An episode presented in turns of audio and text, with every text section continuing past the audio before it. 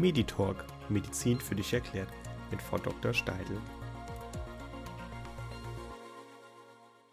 Hallo und herzlich willkommen zu einer neuen Folge Meditalk Medizin für dich erklärt. Mein Name ist Dr. Elvira Steidl, ich bin Fachärztin für Neurologie und leite ein MVZ für Neurologie und Psychiatrie in Bad Homburg.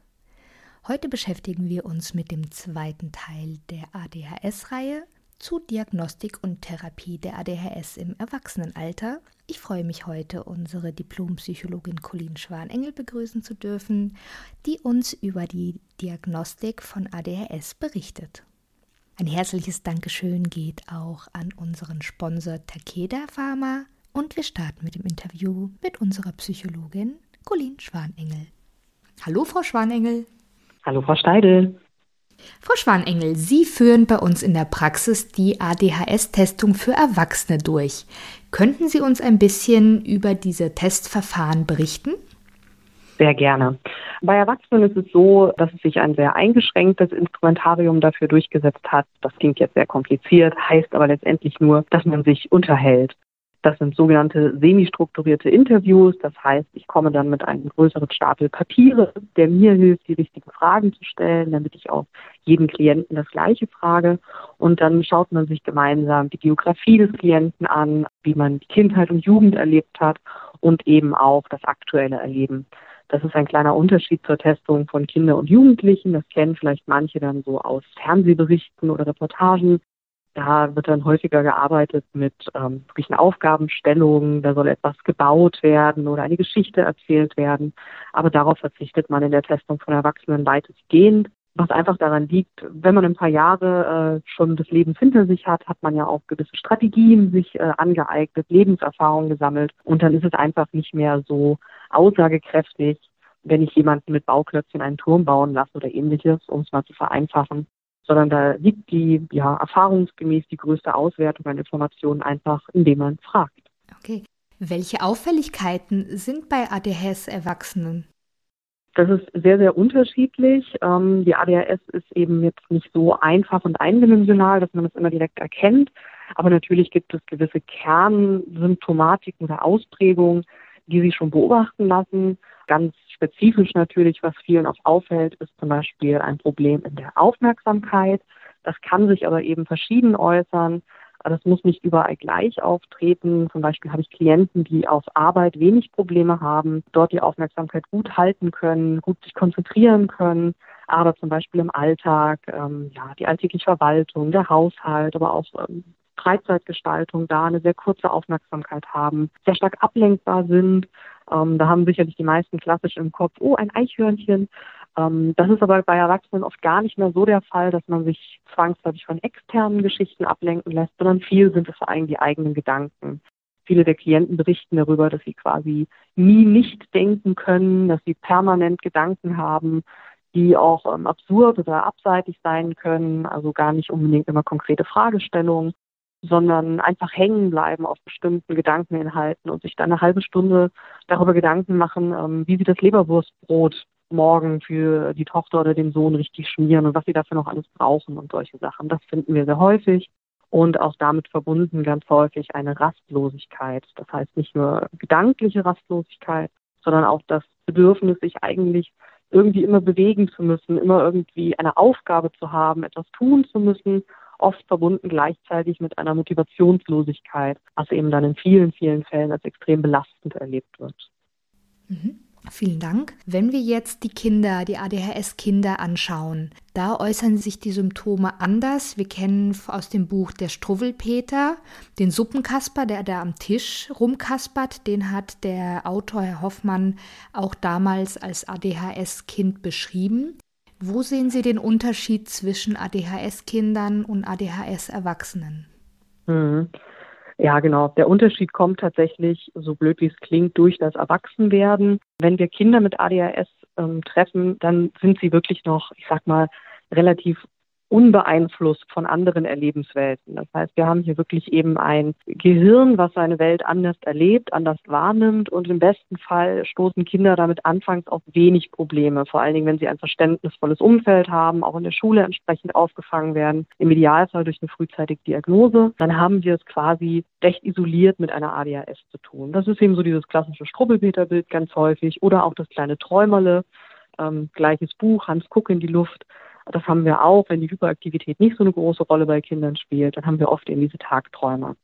Wenn jetzt aber das Leben eben fortschreitet, wird das Kind ja mit verschiedenen Situationen äh, konfrontiert, der eigenen Pubertät, äh, die mögliche, das mögliche Interesse an neuen Partnern, das Schul- und Ausbildungsleben geht weiter. Und dann fängt es eben an, dass die ADHS sich, vor allen Dingen wenn sie unbehandelt ist und unbeachtet wird, ähm, sich verändert. Da setzen sich oft Komorbiditäten drauf, das heißt weitere Erkrankungen. Ganz häufig treffen wir bei Erwachsenen mit ADHS begleitend Depressionen, Angststörungen, die einfach daraus resultieren aus diesem Erleben, dass man die Welt anders erlebt, dass man oft Versagenssituationen hat, oft Misserfolge geführt hat, dass sich dann eben solche Zweiterkrankungen dazugesellen, die dann eben auch ähm, die ADHS verändern. Oder natürlich Lernerfahrung. Wenn ich natürlich einem Kind, einem Jugendlichen immer wieder sage, sitz still, mach das nicht, du bist peinlich, du bist unhöflich, dann haben wir natürlich Kinder, die das durchaus in der Lage sind zu lernen, sich selber zu disziplinieren und zu trainieren, ruhiger zu werden nach außen. Das bedeutet aber nicht, dass die Ausprägung verschwindet, sondern sich nach innen wendet. Und wir haben dann eben oft Erwachsene und Jugendliche, die zwar nach außen ruhig wirken und gar nicht unserer Vorstellung von Hyperaktivität entsprechen, aber nach innen eine extreme Rastlosigkeit haben, eine extreme Unruhe, die sie nicht mehr irgendwie kanalisieren können. Mhm.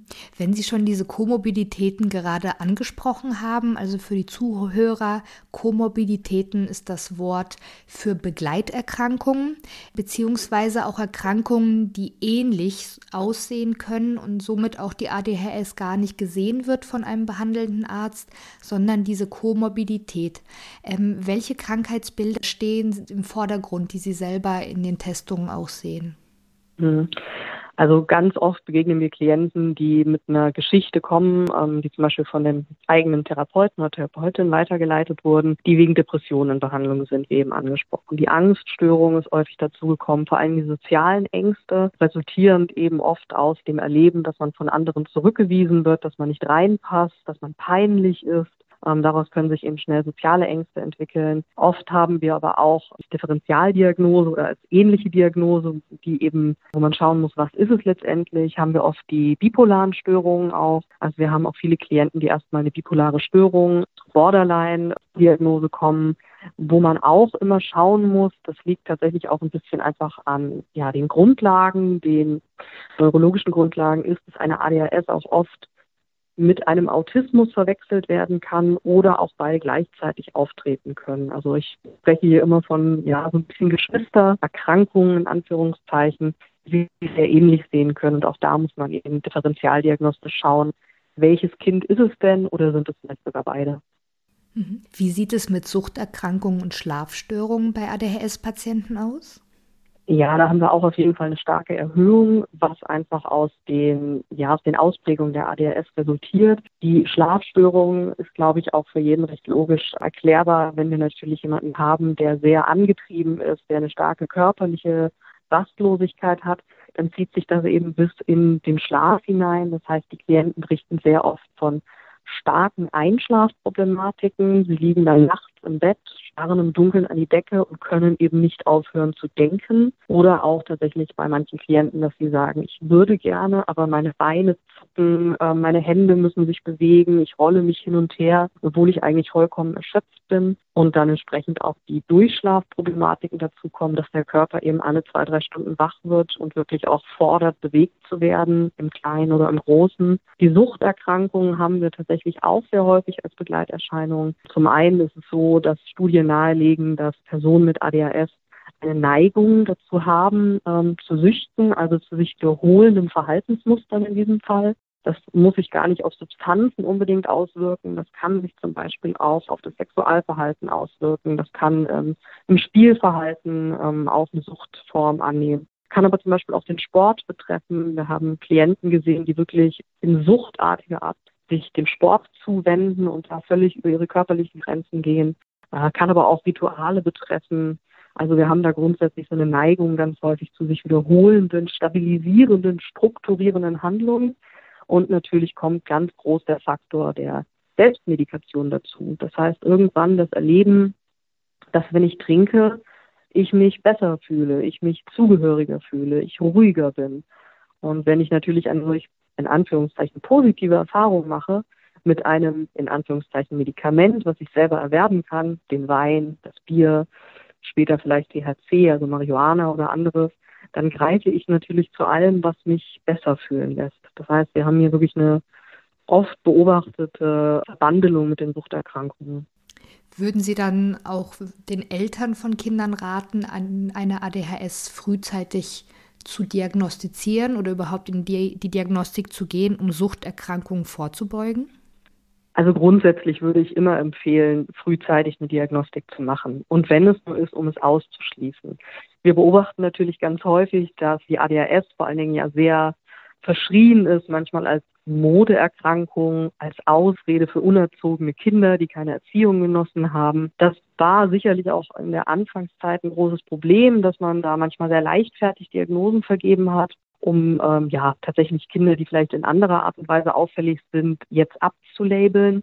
Nichtsdestotrotz ist die ADHS eine absolut gerechtfertigte Diagnose, die im Idealfall frühzeitig erkannt wird. Also das sehen wir auch immer wieder im Praxisalltag, wenn Klienten kommen, die bereits im Kindesalter die Diagnose bekommen haben, im Idealfall therapeutisch oder auch medikamentös begleitet wurden, dann sind die Problematiken im Erwachsenenalter wesentlich geringer. Wenn ich natürlich aber kann man sich vorstellen, auch wenn der Vergleich natürlich teilweise etwas hinkt, wenn Sie eine Verletzung haben, die 20 Jahre lang vor sich hin bluten kann, vor sich hin eitern kann, wo immer nur mal ein kleines Pflaster draufgeklebt wird, aber man eigentlich nichts macht, dann ist das nach 20 Jahren eine sehr starke Infektion, die sich auf alle auswirkt. Wenn ich aber frühzeitig erkenne, dass jemand verletzt ist und dort entsprechend rangehe und helfen kann, dann wird die Problematik natürlich viel kleiner. Und ich kann das halt nur empfehlen, auch bei Kindern lieber einmal zu viel eine Diagnostik gemacht haben. Das ist ja auch nicht invasiv in diesem Fall. Ähm, Im Idealfall sind das sehr nette, verantwortungsvolle Kollegen, die sich das Ganze in Ruhe und kindgerecht anschauen. Und wenn die am Ende sagen, es ist keine ADHS, dann hat man auch etwas, womit man arbeiten kann und hat das gute Gefühl, aber ja, seinem Kind gerecht geworden zu sein und nichts übersehen zu haben. Mhm. Jetzt gab es eine lange Zeit die Meinung, ADHS wächst sich aus. Also, dass die Kinder ADHS haben und sie kommen dann ins junge Erwachsenenalter und die Krankheit erledigt sich von alleine. Das sehen wir jetzt mittlerweile nicht so. Da hat sich auch viel in der Medizin getan zu dieser Ansicht. Gibt es aber solche Fälle, wo sie sich einfach auswachsen, wo das ADHS verschwindet? Jein. Also tatsächlich hat das ein bisschen was damit zu tun, wie man die ADHS betrachtet. Auch da sind wir natürlich noch nicht mit unserem Wissen an einem Endpunkt angekommen. Früher ging man eben davon aus, dass ADHS eine Erkrankung im klassischen Sinne ist. Das heißt, wir haben eigentlich ein völlig neurotypisches Gehirn, was sich durch irgendeine Fehlentwicklung diese Krankung einführt. Und das kann man aber auch heilen oder das wächst sich aus da, wie Sie eben schon selber angesprochen haben, sind wir eigentlich von weg, sondern es ist eigentlich mittlerweile der Stand, dass wir davon ausgehen, dass man eine ADHS von Geburt an in den meisten Fällen hat. Das bedeutet einfach, dass das Gehirn eben seine Umwelt anders wahrnimmt, als das bei den meisten sogenannten neurotypischen Personen ist. Das heißt Personen, die in ihrem Erleben der Mehrheit zugehören, die quasi Dinge so erleben, wie fast alle sie erleben und es gibt eben Menschen, die davon mehr oder weniger abweichen. Und die ADHS ist so ein Fall, wo es eben recht starke Abweichungen hat im Vergleich zum Normalo-Gehirn, würde ich jetzt mal sagen. Ein Gehirn wächst sich nicht aus. Was wir aber hatten, ist ja, ich kann Lernerfahrungen machen, je nachdem, ob wie mein Umfeld auf mich reagiert, ob mein Umfeld bestimmte Dinge verstärkt oder abmildert, kann sich eine ADHS insofern verwachsen, in Anführungszeichen, als dass das Kind, der Jugendliche gesunde Strategien lernt, mit sich und seiner Umwelt umzugehen und sie ihm deswegen keine Probleme machen. Als bestes Beispiel kann ich da mal sagen, dass ich sehr oft Klienten bei mir habe in der Testung, die erst mit 50 oder 60 zu mir kommen und die ihr Leben lang keine Probleme hatten. Wo das nie ein Thema war, die immer sagen, ja, ich war schon immer sehr lebendig und ich war ein aufgewecktes Kind und ich bin halt so ein äh, Dampf in allen Gassen. Und jetzt plötzlich im erhöhten Alter merken sie die Probleme was ganz oft erst damit zu tun hat, dass entweder zum Beispiel die Rente begonnen hat, das heißt das tägliche Pensum an Arbeit und an neuen Eindrücken ist von außen beschnitten worden, weil ich ja nicht mehr jeden Tag arbeite. Oder tatsächlich die Alterungserscheinungen meines Körpers mir langsam Probleme machen, weil einfach mein Körper nicht mehr mit meinem Gehirn Schritt halten kann. Und auch da sehen wir eben, dass es jahrelang kein Problem sein kann. Und dann, wenn sich die Umstände ändern, wir aber plötzlich merken, da war schon immer eine ADHS im Hintergrund, mit der man einfach nur sehr gut umgegangen ist. Wenn Sie auf diese ganzen Verhaltensstrukturen, also wirklich den Tag zu strukturieren, um sich auch Stabilität mit dieser Erkrankung zu schaffen, würden Sie sagen, eine Verhaltenstherapie durch Psychotherapeuten wäre da auch angebracht? Ja, ich denke, das kann man in fast allen Fällen raten. Ähm, es gibt auch niedrigschwelligere Angebote, sogenannte ADHS-Coachings. Das bieten auch manche an. Die werden dann zum Beispiel in Gruppen gemacht. Aber grundsätzlich, gerade wenn es erst spät diagnostiziert wird, das heißt erst im Erwachsenenalter, ist eine Verhaltenstherapie wirklich immer ein guter erster Ansatz. Ähm, einfach, um auch ja eben Verhaltensweisen zu durchbrechen, die man vielleicht bisher nicht funktional umgesetzt hat, die einem das Leben erschwert haben und neue strukturierende funktionale Verhaltensweisen zu erlernen. Wenn wir schon ein bisschen bei der Therapie sind, ähm, welche Kollegen sind denn für die Diagnostik und die Therapie bei Kindern und bei Erwachsenen zuständig, damit die Hörer auch wissen, nach was sie suchen sollen? Mhm. Also in der Regel ist es so, dass sich Psychiater und Psychologen darum kümmern. Zum Beispiel in unserem Fall haben wir ein multidisziplinäres Team. Das heißt, wir arbeiten zusammen. Es gibt ein Erstgespräch mit einer psychiatrischen Kollegin, die schaut sich an, ob die psychiatrischen Vorbedingungen gegeben sind. Das heißt, gibt es auf den ersten Blick Komorbiditäten, wir hatten es vorhin erwähnt, Begleiterkrankungen oder ähnliche Erkrankungen, die das Verhalten oder die Ausprägung besser erklären könnten. Gibt es Anhaltspunkte, die für oder gegen eine ADHS sprechen? Und dann gibt es in der Regel in unserem Fall die Weiterleitung zum Beispiel an mich als psychologische Kollegin, die sich dann mit der sogenannten testpsychologischen ähm, Betrachtung daran setzt, diese Testungen durchführt. Dann gibt es wieder ein Rückgespräch mit den psychiatrischen Kollegen und dann schaut man eben, ja, was die beste Erklärung für das ist, was man gesehen hat mit dem Klienten. Äh, auch neurologische Kollegen können da durchaus einen Blick drauf werfen. In der Regel wird es aber eben immer an die psychiatrisch-psychologischen Kollegen gegeben, weil das einfach dort das höhere Fachfeld ist. Mhm. Bei Kindern ist da der Kinder- und Jugendpsychiater zuständig? Genau, das ist grundsätzlich immer wichtig zu wissen, dass es da eine Unterscheidung gibt ähm, in der Psychiatrie und auch in der Psychologie, dass wir da eine Grenze ziehen in der sogenannten KJP, also Kinder-Jugendpsychiatrie und Psychologie und dann eben für die Erwachsenen, was eben auch mit dem zu tun hat, was wir eben erwähnt haben. Zum einen ist das menschliche Gehirn in der Kinder- und Jugendzeit wahnsinnigen Umstrukturierungen unterlegen. Wir alle sind durch die Pubertät durch. Wir haben es alle am eigenen Leib erlebt. Deswegen gibt es da eben geschulte Fachkollegen, die für diese Abschnitte des Lebens wirklich ähm, noch nochmal andere Fachkenntnisse haben und das anders einordnen können. Und dann gibt es eben die Kollegen, die sich für die Erwachsenen spezialisiert haben und dann auch nochmal einen anderen Blick darauf haben. Mhm. Aus dem klinischen Alltag sehen wir, dass Kinder schon mal in der Kinder- und Jugendpsychiatrie anbehandelt wurden, zum Beispiel mit Ritalin oder auch Diagnostik gelaufen ist. Wir sehen aber sehr selten, dass irgendwelche Befunde, mit denen wir weiterarbeiten können, vorhanden sind. Was würden Sie Eltern und jungen Erwachsenen, die diesen Sprung von der Kinder- und Jugendpsychiatrie in die Erwachsenenpsychiatrie mit ADHS durchführen, was, auf was sollten die achten?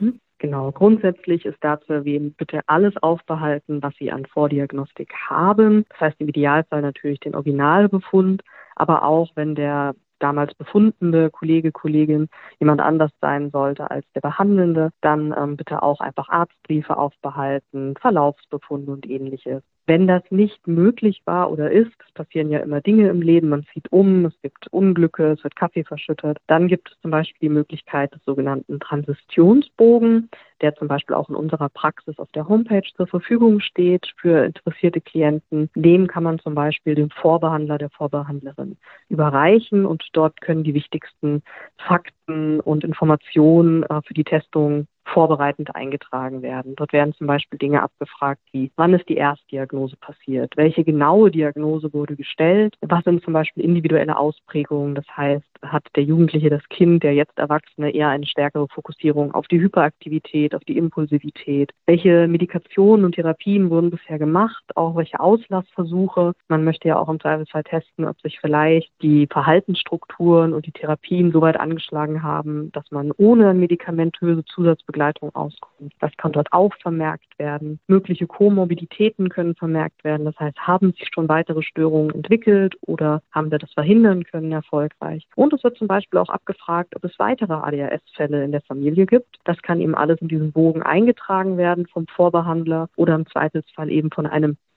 die Person kennenden Arzt. Und das kann dann auch schon in die Testung mitgebracht werden und ist dann für den Testleiter, die Testleiterin ein sehr gutes Fundament, um darauf die Testung auswerten zu können und durchführen zu können. Sie haben jetzt äh, in Ihrer ambulanten Tätigkeit schon viele ADHS-Patienten getestet. Wenn diese Diagnosestellung dann steht, Sie haben ADHS, wie reagieren die Patienten drauf? Mhm. In der Mehrheit der Fälle muss man ganz klar sagen, Erleichterung, ähm, es fällt Gewicht ab und die Menschen fühlen sich verstanden. Denn wir müssen hier ganz oft sagen, gerade wenn es keine Diagnose in der Jugend gab, haben die meisten Klienten, die zur Testung kommen, sich oft schon selbst Labels gegeben. Sie kommen rein und erzählen mir, ach na ja, ich bin ja einfach nur faul. Ach, ich bin halt dumm. Naja, ich kann halt nicht so gut mit Menschen. Also man hat sich schon selbst eigene Label gegeben, um sein Verhalten irgendwie erklären zu können. Denn wir hatten es ja schon mal angemerkt, es ist immer wieder dieses Erleben von, ich bin anders als die anderen. Und wenn man dann sagen kann, Sie haben ADHS, Ihr Gehirn nimmt die Welt einfach anders wahr, dann haben wir da in den meisten Fällen große Erleichterung, weil das Kind hat plötzlich einen Namen. Man kann also sagen, ich habe ein ADHS-Gehirn, mein Gehirn ist anders, ich habe nichts falsch gemacht, denn viele labeln das ja für sich als ich bin falsch, ich habe einen Fehler gemacht. Und das Gute ist halt, wenn man eine solche Diagnose hat, es gibt einem Kontrolle zurück, die man verloren geglaubt hat. Weil, ja, wie gesagt, plötzlich hat das Kind einen Namen, man kann sich Wissen dazu aneignen, man kann Therapien beginnen, man hat wieder Kontrolle zurück. Und das ist etwas, was den meisten Menschen sehr, sehr gut tut. Würden Sie am Ende des Gesprächs Betroffenen oder Patienten, die es noch nicht wissen, etwas auf den Weg mitgeben wollen?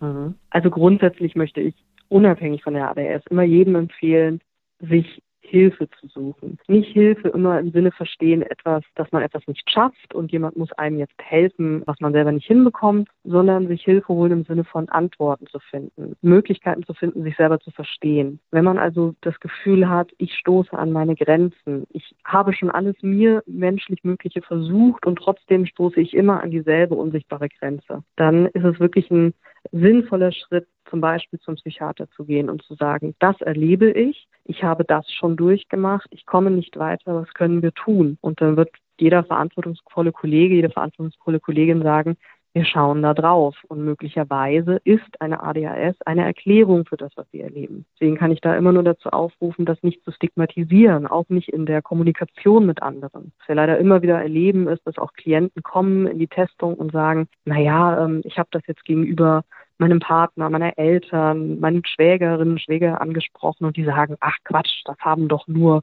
Verrückte, du bist doch nicht geisteskrank. Sowas auch in der Kommunikation auch selbst zu unterlassen, wenn man ähm, über so etwas spricht, weil es einfach Leuten den Weg erschwert. Und da kann ich eben nur raten, wenn sie das Gefühl haben, sich dieses Anderssein behindert sie und verursacht für sie Leid, dann kommen Sie ruhig in eine Sprechstunde, eine psychiatrische, psychologische und reden darüber mit jemandem.